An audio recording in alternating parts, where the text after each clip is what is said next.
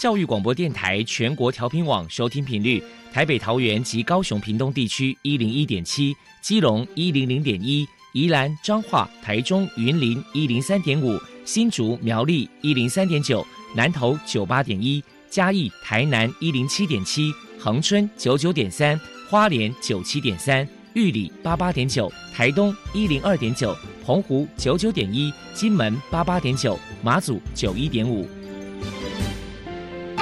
爱是包容，爱是牺牲，爱是分享，爱是服务。因为爱，特殊教育充满了无限的可能。用爱关怀身心障碍同学的未来，用心倾听资赋优异子女的心声。欢迎老师、家长、同学们，大家一起加入特别的爱这个大家庭。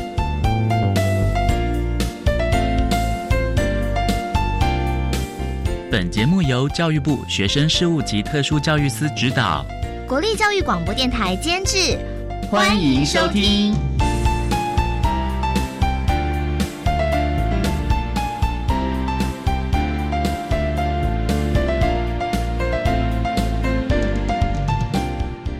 因为爱，我们在空中相会，欢迎您再度收听特别的爱，我是小莹。这个节目在每个星期六和星期天的十六点零五分到十七点播出。在今天节目中，将为你安排三个部分。首先，在“爱的小百科”单元里头，波波将为你安排“飞翔云端”的教室单元，为你邀请新竹特殊教育学校的石府主任涂胜文涂主任，为大家说明新竹特殊教育学校有关于职业教育的推广成效，希望提供家长、老师还有同学们可以做参考。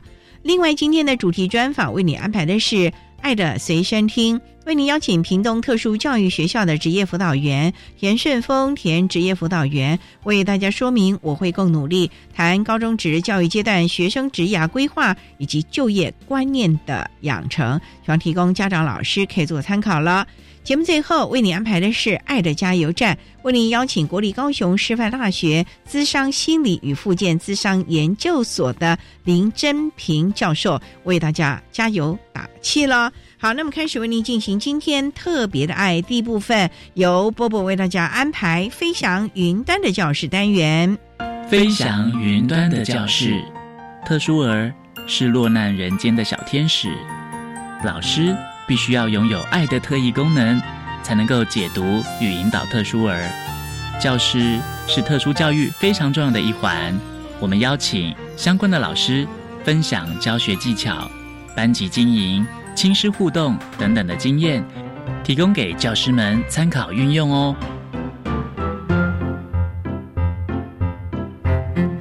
Hello，大家好，我是 Bobo，欢迎收听飞翔云端的教室。今天我们特地请到了新竹特殊教育学校的石府主任涂胜文先生，来跟大家谈一谈职业教育的推广成果。首先，我们先请涂主任来谈一谈新竹特殊教育学校的职业教育课程有什么样的特色，还有目前有哪一些职业训练的课程。新竹特教的一个课纲的一个部分呢，以我们的一个高职服务群的一个课纲，我们有八个科。十二个技能领域，在我们独特的部分，我们总共设了两个科，分别就是有汽车美容科以及我们的居家生活科。这两个科底下各设有两个技能领域。汽车美容科的部分就是有车辆整理技能领域，还有门市的一个技能领域。居家生活科部分，我们是设有生活照护技能领域，还有家务处理技能领域。我们会设这两个一个科四个技能领域部分，因为当时考量到我们教师的一个专长，我们学校有五四位编制的一个老师，我们有一百一十二张的一个证照。这部分老师呢，就是有一些中餐啊、烘焙啊、门市啊、蛋糕啊等等的一个证照，所以有设置几个科。在考量我们的一个临近的一个产业，因为竹特这边附近有竹科嘛。希望孩子能在做器美或者是门市的这些服务的时候，可以做些基层的工作来服务这广大的一个人口。在居家生活课部分，是希望说我们孩子能力好的去服务别人之外，可能回到家以后，他有一些生活照护啊、家务处理的部分，他也可以照顾自己。那这个是我们独特的整个一个社科的部分。那在特色的一个方面，因为这边有一个比较特别的，就是刚有提到有居家生活科，所以我们有照护的课程。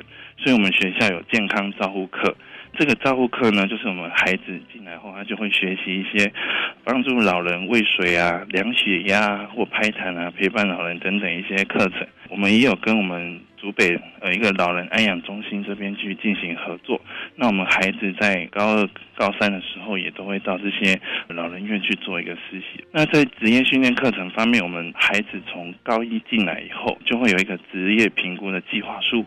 这个计划书呢，就会针对孩子这三年他的一个兴趣、他的一个职业动机、他的能力去做一系列的评估。那我们高一的课程就是比较多都是认知类的。那从高二开始，我们就有一些熟性的课程的一个增加，例如孩子就会到校外工作队啊，或者是有一些校外参访等等，会融入我们的课程当中。到高三的时候，我们就很多的一个实习课程，那我们就会以组别。的方式，例如校外工作队。那如果一些能力比较好的，我们可能就会借由职业辅导员的一个协助，让孩子个别的在他的一个住家的一个附近去寻找孩子他有兴趣，加上导师也支持的一个指点。那孩子一周呢，可能就是有一到三天，他就是会公假的方式，然后到呃住家附近的这个指点去做呃一个。个别的一个实习的部分，这个部分呢，就是我们学校的一个课程特色，还有我们的一个职业训练课程的一个模式。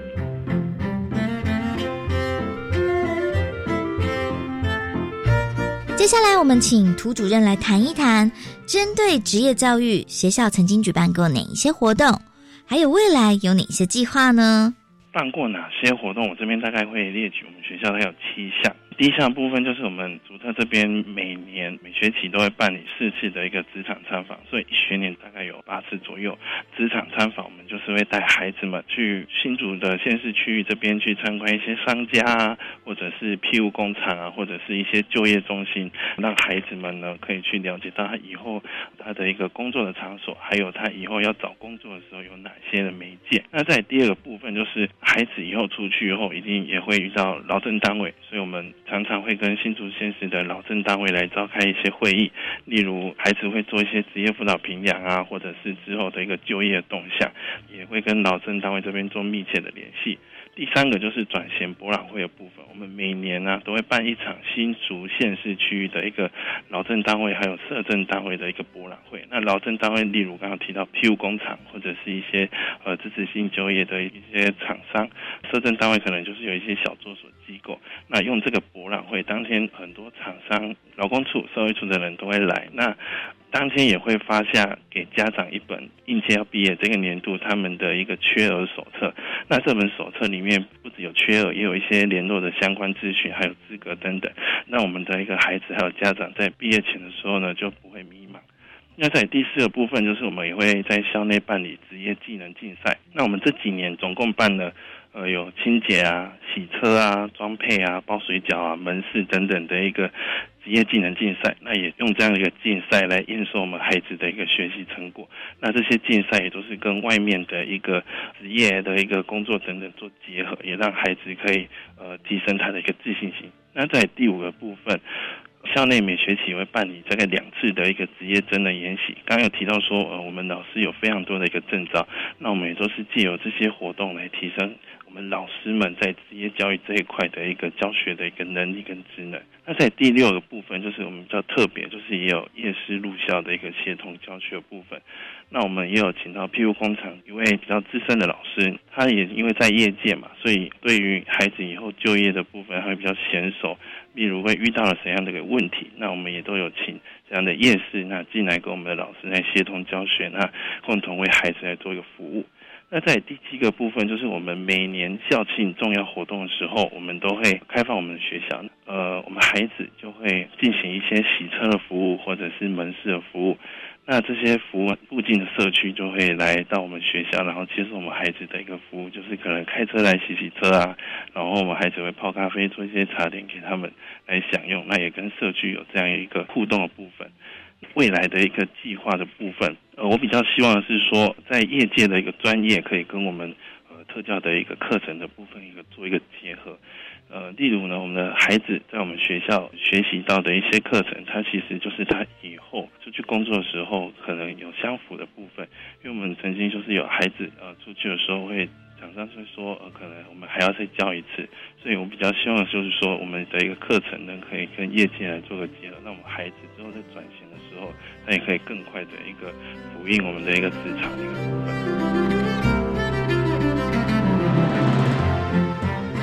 再来，我们就请涂主任破除一下一般大众对于特教生的职业教育有哪一些错误迷思。错误的观友大概有列举三点。那第一点部分就是。一般大众会觉得，我们孩子毕业之后只能接受社服单位的一个服务，会担心我们学生因为一些障碍的一个限制，所以他会觉得他做不到。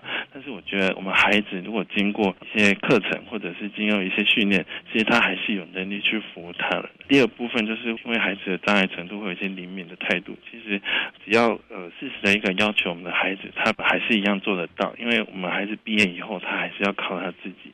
哎，第三个部分，一般大众会觉得他可能只能做一些基本的工作，例如清洁啊什么的一个工作。但你刚刚有提到有总共有呃八个科十二个技能领域，那其实孩子只要接受呃不同的职种的一个训练，其实他还是有能力有办法可以做一些服务性的工作，例如洗车啊、包装啊、门市啊等等，做一些他们基础的部分，他们其实还是做得到的。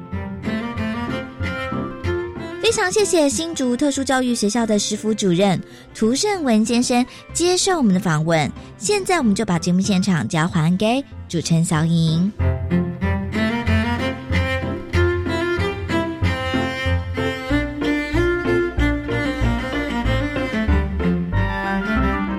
谢谢新竹特殊教育学校的涂胜文主任以及伯伯为大家介绍了新竹特殊教育学校针对孩子们的职业教育的相关做法以及成效所分享的内容，期望提供家长、老师可以做个参考了。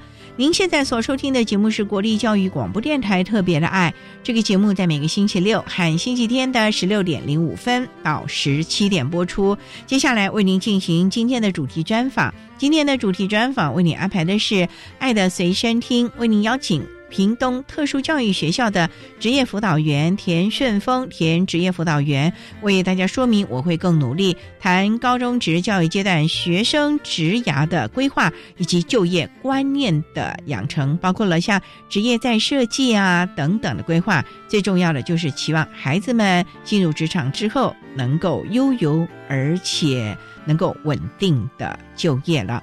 那相关的情形呢？我们稍等一请田老师为大家说明了。好，那么开始为您进行我们今天特别爱的主题专访，《爱的随身听》。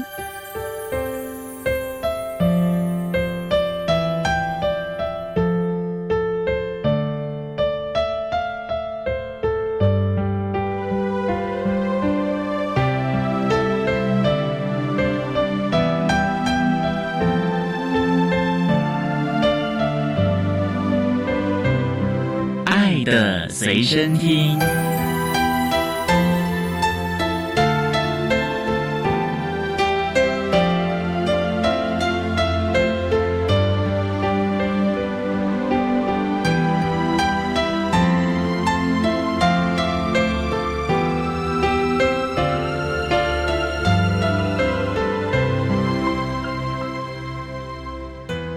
家邀请到的是国立屏东特殊教育学校的职业辅导员田顺峰，田辅导员，辅导员您好。主持人，各位听众，大家好。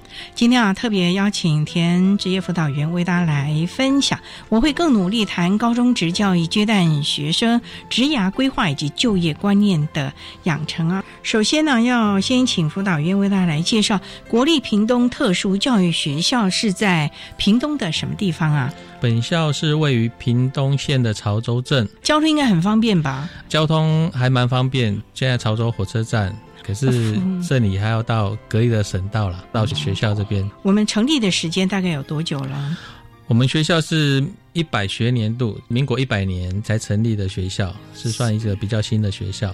主要的招收我们屏东地区的屏东县，对，因为屏东县幅员很广阔，所有屏东县的孩子都有招收。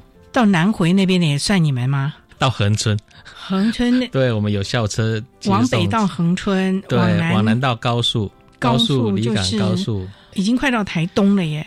对对，那那那这个山上的呢？山上的也是，山上。的也都有，所以我们有大概八条线的校车。八条线校车、啊，对对对。哦。那我们招收什么样障碍类别的孩子呢？呃，我们主要以中重度的身心障碍为主，呃所有障碍类别都包括在学校里，对，除了轻度的学生规定之外，其他的所有障碍类别都在你们对对对，面。就不啊，管就是中重度各障碍类别的孩子呃，对对都在你们学校哎就读了、哦。是你们的学制是从学前一直到呃没有，学前，大概是国小、国中跟高职。所以大概是十二年了。呃，对，学生住校吗？生活可以自理的嗯，他是可以住校的。不然的话就是每天通勤啊。对，而通勤的学生真的非常辛苦。我们校车在六点就要发车，几点要回到大概？八点要到学校，每天他们都要搭两个小时的校车，真的非常辛苦。回家也是啊。对，目前全校有多少孩子啊？学校目前国小部三班，国中部三班，高职部有十班，大概一百七十四位学生。国小为什么才三班？国小不是一到六年级吗？呃，没有，因为基本上国中小是县立县管的，哦呃，所以他尽量融合了。对，对对，要有比较适合的学生才会到我们学校来。尤其他的障碍程度是要中重度以上了。哦对对对，我们一般其实都是对还是采融合。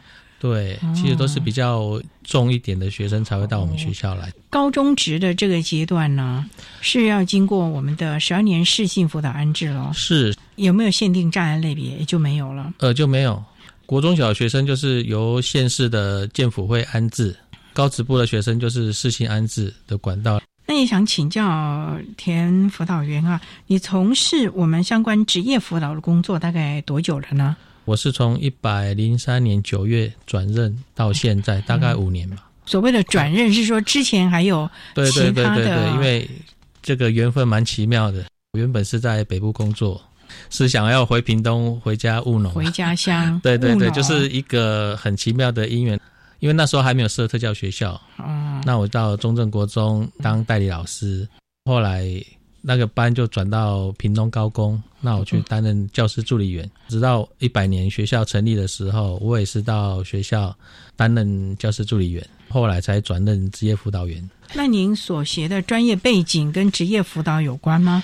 其实没有关系，嗯，您主修什么？我大学是中原大学商业设计系，哇，商业设计哦，是阴错阳差到后来这两年，其实设计这个专业反而让我在职业辅导这一方面有不一样的收获。更能够发挥所长。对对对哦对对，也到底如何发挥所长？我们稍待啊，再请屏东特殊教育学校的田顺峰职业辅导员再为大家说明。我会更努力谈高中职教育阶段学生职涯规划以及就业观念的养成。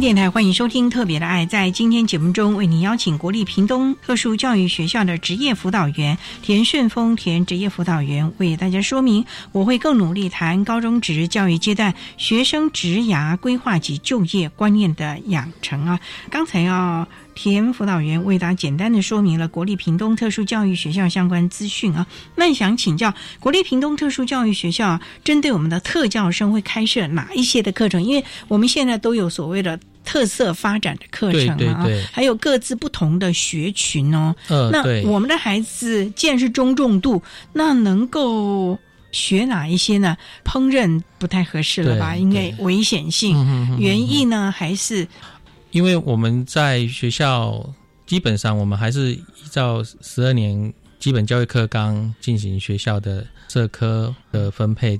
我们之前经过多方的讨论，依照屏东产业的特性，目前学校的高职部，它是以产品加工技能领域，还有家务处理技能领域设定学校的方向。您所谓的产品加工是屏东的热带水果的加工，所以就是现在非常流行的果干、果干类无添加的果干。我们设计了很多。没有特殊的技巧，学生他也可以去制作这样子的果干，然后品质是跟外面是一样好的。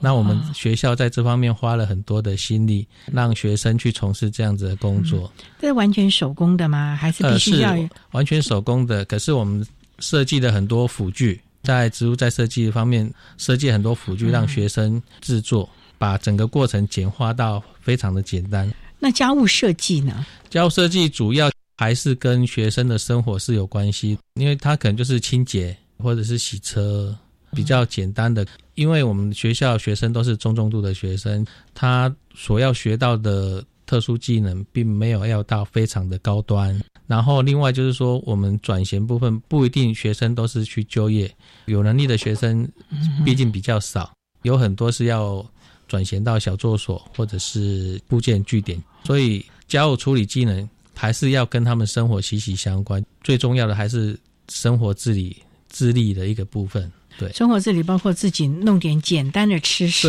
对，对，不然饿坏了。因为家长可能都要务农，或者是要出去合作社工作吧，啊，是是是。那他可能一个人在家。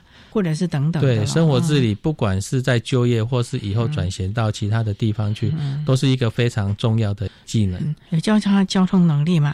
因为其实哈，我发觉很多的县市啊，大众运输工具没有那么的方便，对对，所以你一定要。会脚踏车、摩托车啊？对对。那我们的国立屏东特殊教育学校有辅导学生考机车驾照或者是什么？现在已经到电动机车了。是是是，因为学校的学生哈，基本上还是以智能障碍的类别是最大宗。考驾照对他们来讲最难的不是笔试啊，对，是笔试，因为他们总是没办法通过这一项，所以我们主要都还是训练学生搭公车或者是搭火车。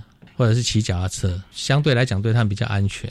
骑脚踏车可能还比较顺利、方便一点了。对对对。好，我们稍待再请国立屏东特殊教育学校的职业辅导员田顺峰田职业辅导员，再为大家说明我会更努力谈高中职教育阶段学生职涯规划以及就业观念的养成。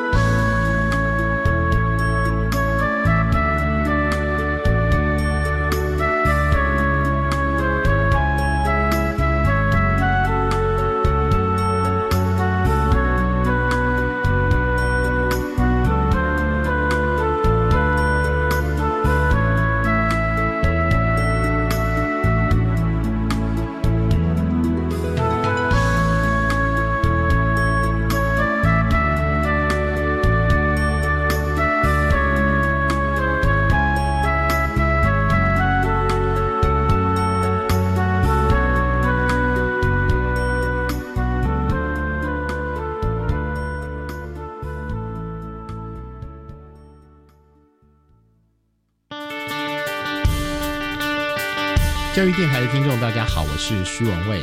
在推动米平数位落差的工作上，新的一年有新的开展，就是迈向数位平权推动计划，将会把更多的新科技，像是 AR、VR、智慧照护、三 D 列印带到偏乡。请收听《部落繁星抢救数位落差大作战》节目，随时更新我们的努力和创意。各位朋友，大家好，我是财政咨询中心主任陈千禧。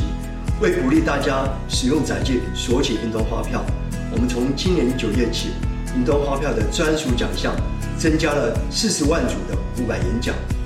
十一月兑奖的时候，假设你使用的是云端发票，你就可以立即体会到每一期两亿四千五百万的专属奖项的双重中奖机会。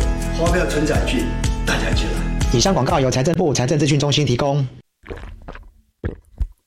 哎，你又喝手摇杯当午餐哦，很不健康哎。反正热量跟一顿饭差不多啊。含糖饮料只有热量，没有营养素，而且饮料里的糖吃多了，不只会让人变胖、长青春痘，还会影响身体健康哦。什么这么严重？你怎么知道的？因为教育部学校卫生资讯网的减少摄取含糖饮料教学手册有教我们减少糖瘾，健康没烦恼。以上广告由教育部提供。管那么的水，落嘎西木嘎！大家好，我们是欧开合唱团。您现在收听的是教育电台。教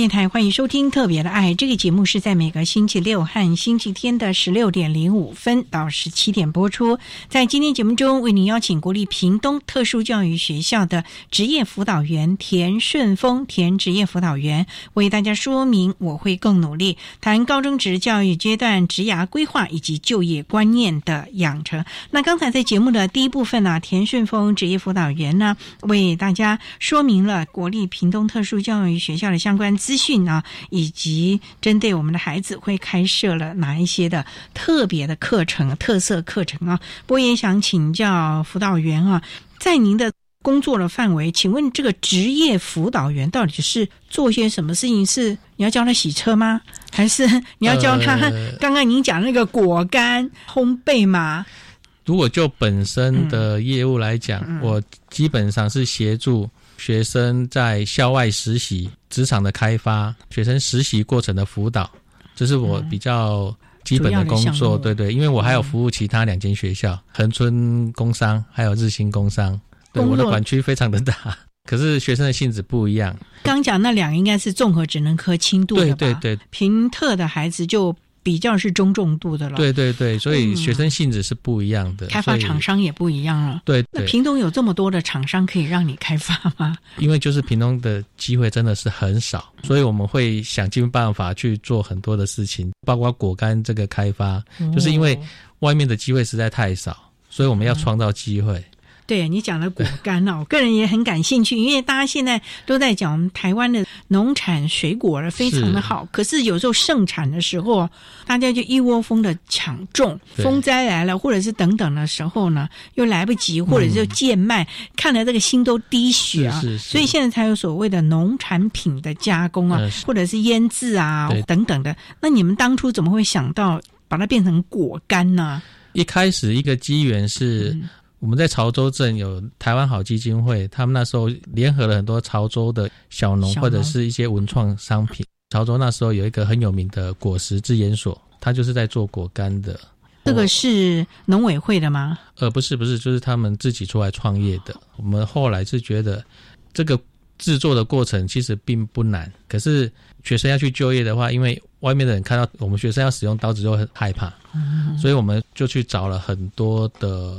辅具来改良它，让学生可以在安全的环境下操作生产果干。那你的果干大概是以哪一种水果为主啊？我们目前是以凤梨跟火龙果凤梨有刺呢，很难。可是因为凤梨基本上我们只要让老师把皮处理掉，剩下的工作其实学生通通都可以做。您的意思是说，老师还要学会削凤梨？对对，那是很大难度的。呃，可是那个时间占的比例其实并不高，其他后续的工作都是学生能够独立完成的。例如哪些后续的？皮去掉了就以凤梨去掉，还要切片。果干一个很重要的部分就是你切片一定要都一样。对呀，厚薄一样啊，对对，这是品管啊。然后我们试过很多种辅具，如果到学校来看，就我们有大概第二代、第三代的辅具，然后让学生去做切片。做完切片之后呢，那学生就把它排整齐，送到烤箱去烘。所以还是要有一个器具来烘，不是露天太阳晒。没有没有没有，它是低温烘。低温哦。对对，所以它大概是五十七度的温度，然后要烘个一整天左右。烘那么久哦？对。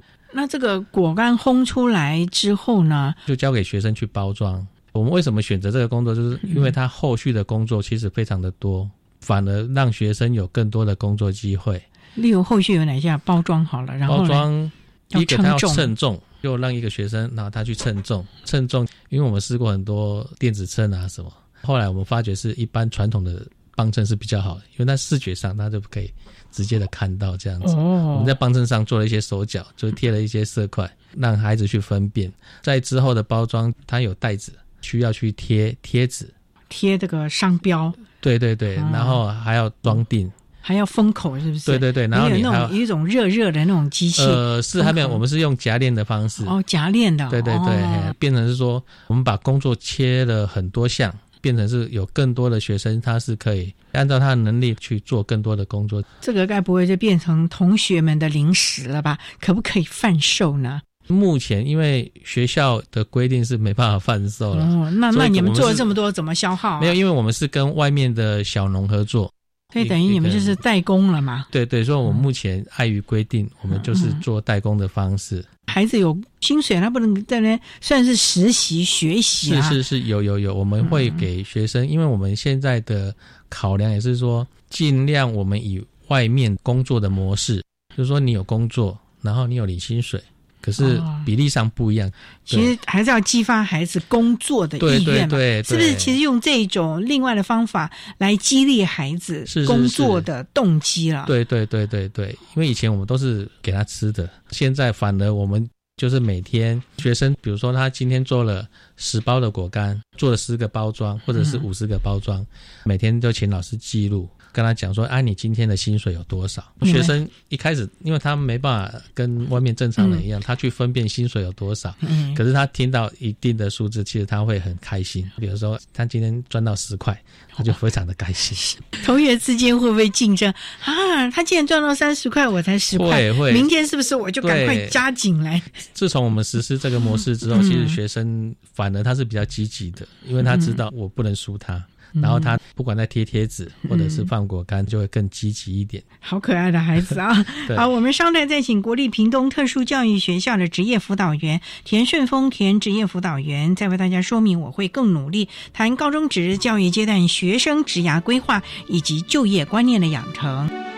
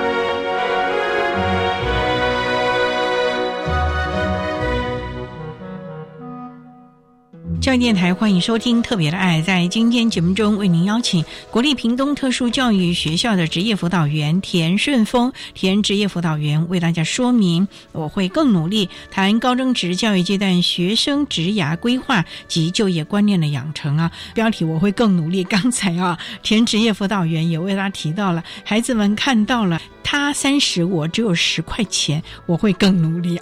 这也无形中激发了孩子的动力，养成他就业。的观念，您刚才提到了有凤梨果干，那另外一个就是火龙果的果干。那想请教，虽然我们一般人来看是很简单，那刚才啊，职业辅导员您一直提到说我们会职业再设计，所谓的职业再设计是什么意思呢？所谓的职业再设计，比如说一个学生他到一个职场去，可是因为他生理或者是其他的障碍，造成他没办法从事这项工作。我们只要给他一个适当的辅具，或者是他工作环境的调整，他就可以去把这项工作做好。这个就是植物再设计。我们学校一直在这方面非常的努力发想，所以我们在去年，我们学校在劳动部所举办的植物再设计创意竞赛。在心智障碍组，我们获得了第一名。然后在肢体障碍组，我们获得了第二名。为大家分享你的心智障碍组呢第一名到底是设计了什么？我们学校第一名的团队，他们是设计的手工皂的包装。手工皂，对，因为我们一直来，我们尝试了很多很多样的。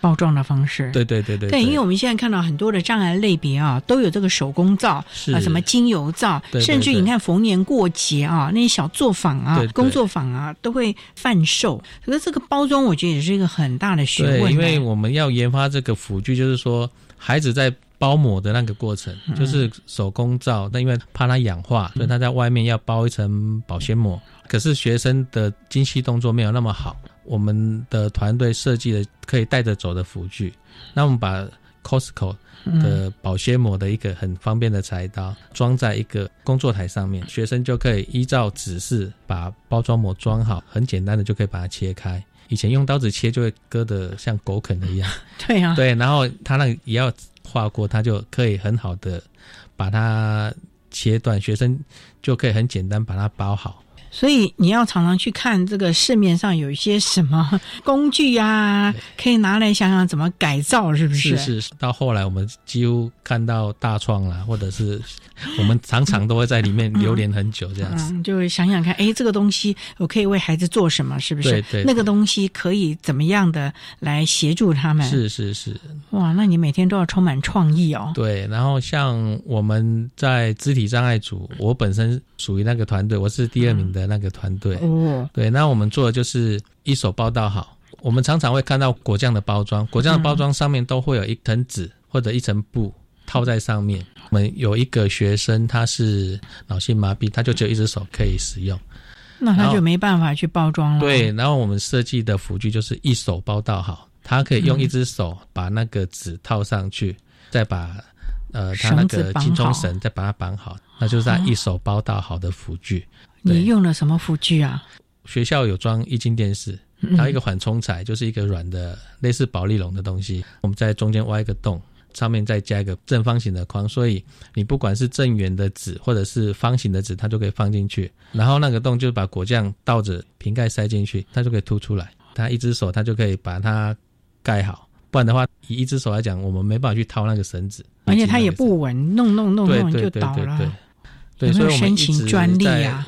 这个只是个人在使用，我们针对使用者的特性去设计，这个就是植物在设计比较重要的一个部分。有些创意它是共通的，搞不好下一次遇到工作问题，不一定他就是脑麻孩子，他可能他有其他的障碍。对对对，其实很多创意都是可以共通的。所以后来我们去参加这个比赛，我们也获得很多的启发。看到别人怎么做，对对对对对对对，所以我们今年就是刚才主持人讲红龙果果干的设计，我们也有要去报名这样的比赛哦，因为我们在这方面学校的老师已经变成一个风气了，我们随时随地都在想要怎么去改良它，所以包括切火龙果的辅具，还有老师在包装上面让学生更好固定怎么去贴贴纸，这个我们都设计了很多的辅具让学生去使用。你们是一个大团队，包括任课的老师，对，包括指辅员，对，大家就一起来，对，甚至还包括教师助理员。因为我们在上课的过程，助理员也有协助学生，都会跟老师一起去开发一些辅具或者是教材。哇，你们可以去参加发明创意奖了耶，应该是可以啊，因为有很多的创意，很多的发明就是从这种小东西开始，对，而且可以造福很多人。因为辅导员，我我要跟你讲，因为高龄化的社会。老人家那个手大概也没什么力量开罐呐。你说我今天要吃个果酱抹面包，我可能没有力量开那个那个，然后我也没办法去把那个果酱的绳子解开，甚至涂抹到我吐司不会弄得到处都是，我还要来善后。这里面其实可以申请专利。对对对，因为发现问题，我们去解决问题，其实在这个过程当中，你就会找到很多的方法。慢慢的一样一样来，其实我们学校目前的话，就是我们一直在做类似这样子的事情。像这样的发想啊，我想它是没有时间的限制了。是会不会你们这个放了学下了班回家？可能今天帮家人去什么大卖场或者什么地方买个什么东西，在那里就忘了回家，因为你看到一个东西，或许可以做什么？对对对，那已经是没有时间限制，一心只为孩子们发想创作。对，开始的这个开关之后，很多事情就没办法停下来。那因为有时候你很认真的在想，反正你你是想不到什么东西。有时候你在外面突然遇到个什么状况。你就会灵光乍现，嗯，反而那样会得到很好的成果。不过还是前面的过程非常重要嗯，一直去尝试，基本功要扎实了，对对对，而且要对孩子够了解，对对对，才能够做出这些创作。是是是，重点就在于每一位的辅导员，甚至于学校老师，都对孩子们了若指掌，了解孩子的特性、能力，才能够为孩子们个别化的创作所谓的。职业辅具啊，也提供大家可以做个参考了。那我们稍待再请国立屏东特殊教育学校的职业辅导员田顺峰田职业辅导员再为大家说明。我会更努力谈高中职教育阶段学生职涯规划及就业观念的养成。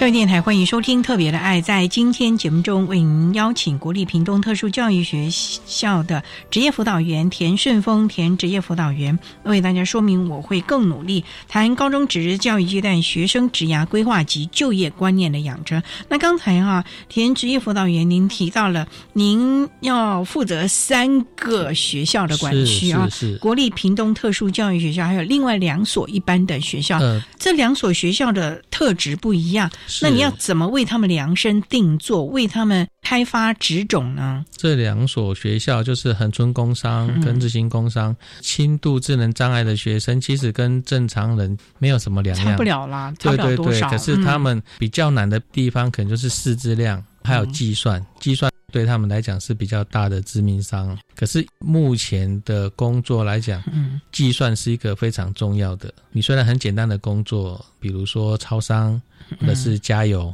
计算对他们来讲就非常的对啊，你要看清楚到底加了多少啊。是是，而且嗯这个都涉及到金钱。我们曾经有学生去超商做了一个月，就聊了几千块。啊，因为算错。是是是，嗯可是这个对他们来讲其实是比较困难的一点，所以我们基本上大概都会嗯避掉这一块。像恒春工商，因为地区的关系，因为恒春是一个观光业非常发达的地方，哈所以我们目前辅导学生去做房务的工作。房务对，房务就是整理房间，就是哦，就是那些旅馆、民宿啊，对对对。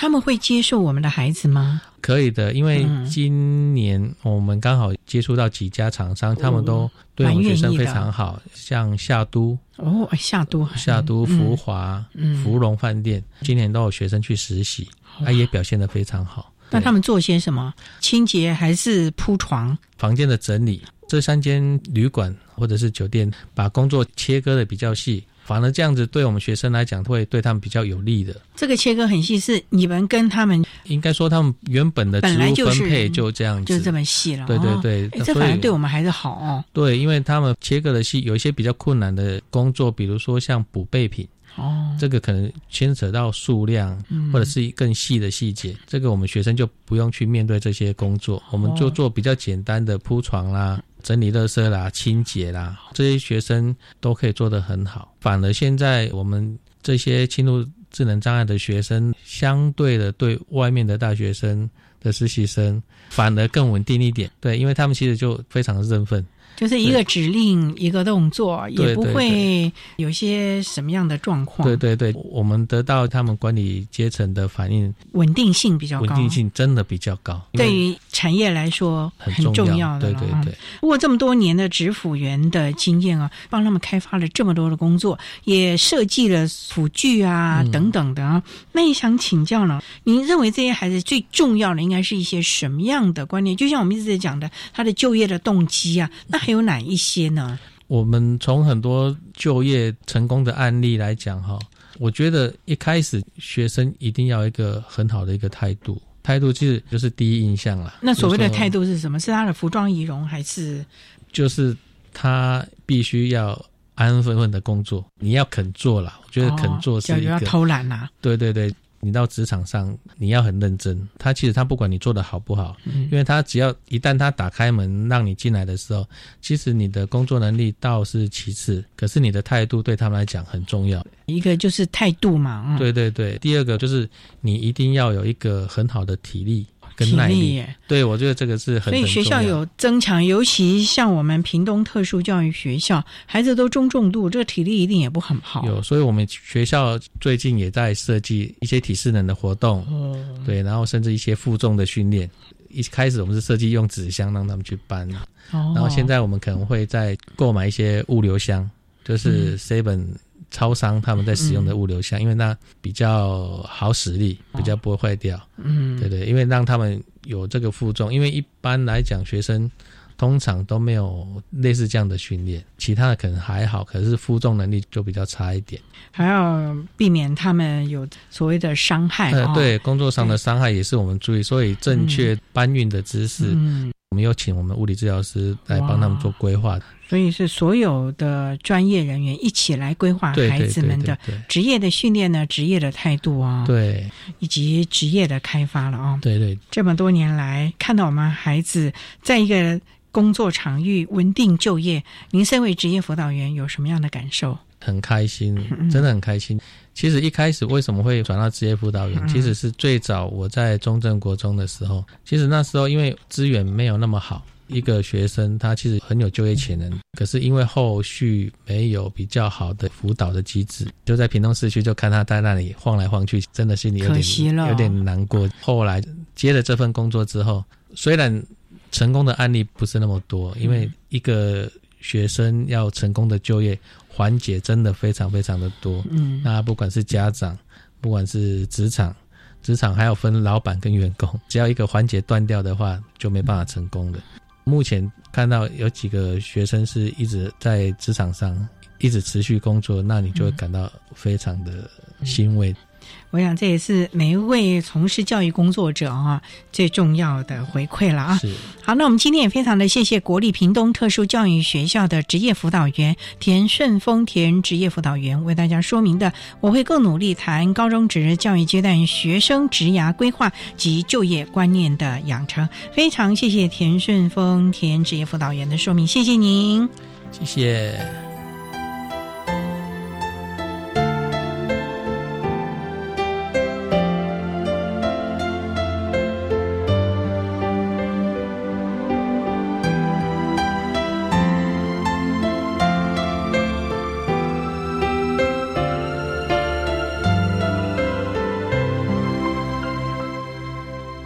谢谢屏东特殊教育学校的田顺峰职业辅导员，针对了高中职教育阶段学生职涯规划以及就业观念的养成呢，所提供的建议还有心得，希望提供家长、老师还有同学们可以做参考了。您现在所收听的节目是国立教育广播电台特别的爱节目，最后为你安排的是爱的加油站，为您邀请国立高雄师范大学资商心理与附件资商研究所的林真平教授为大家加油打气喽。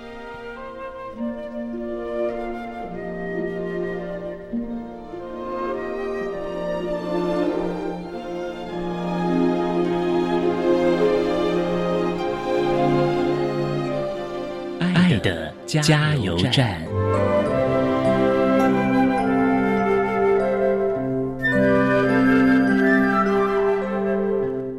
各位听众，大家好，我是国立高雄师范大学资商心理与附件资商研究所的林真平教授。针对高等教育阶段特教学生职业规划及就业观念养成，我对学生的家长有以下的建议。家长在身心障碍孩子培养就业能力的过程当中，其实扮演着极为重要的角色。建议家长要鼓励孩子尝试各式各样的活动，跟拓展他们的生活经验，并且从日常生活当中去灌输并教导孩子工作的重要性及应该具备的态度。态度的培养是需要长时间的，它无法一触可及。所以，对于某些身心障碍的孩子，他是需要反复的教导与练习。此外，如果学校的老师或相关专业人员建议您的孩子可以从事何种工作，即便您个人认为他可能做不到，或是您认为他不应该只做那样的工作，建议您还是要保持开放的心态，鼓励孩子去尝试，探索各种的可能性。对于孩子有合理的期待，不要过度的保护，也不要期望过高。由学生的身份转换为工作者，其实需要调试跟周围人的支持。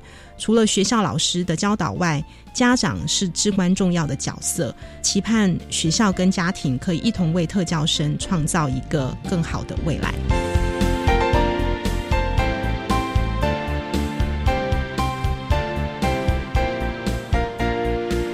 今天节目就为您进行到这了，感谢您的收听。在明天节目中，为您邀请到的是国立高雄师范大学资商心理与附件资商研究所的教授，也是。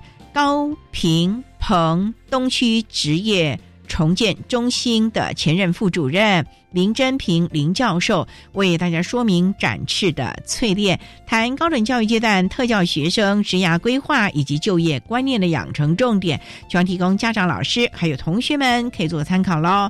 感谢你的收听，也欢迎您明天十六点零五分再度收听特别的爱，我们明天见了，拜拜。